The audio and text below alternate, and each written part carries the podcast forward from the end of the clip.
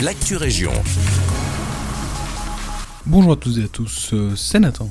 Aujourd'hui c'est la journée nationale de lutte contre la violence faite aux femmes. Des actions de sensibilisation sont prévues dans le Brabant wallon mais pas de distribution massive cette année. La campagne Ruban Blanc subit quelques adaptations à cause de la pandémie. Écoutez à ce propos Nathalie Reuskart chargée de la section égalité des chances de la province.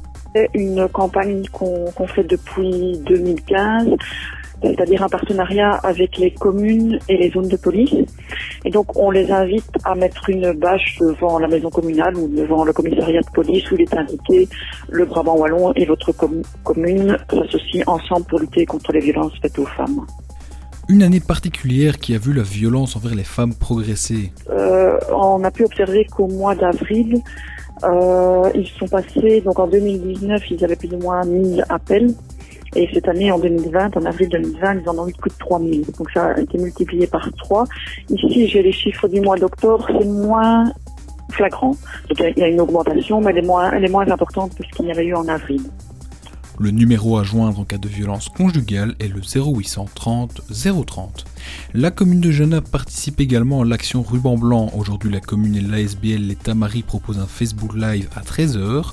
Objectif informer et sensibiliser les citoyens à la violence conjugale. Cette thématique pourrait même devenir une priorité dans les années à venir.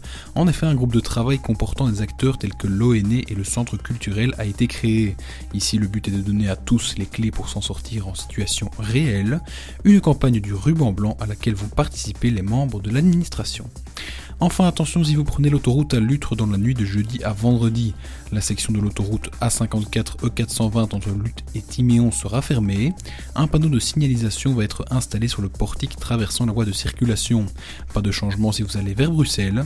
La fermeture concerne les automobilistes se dirigeant vers Charleroi. C'est la fin de cette Actu Région. Merci à vous de nous être fidèles.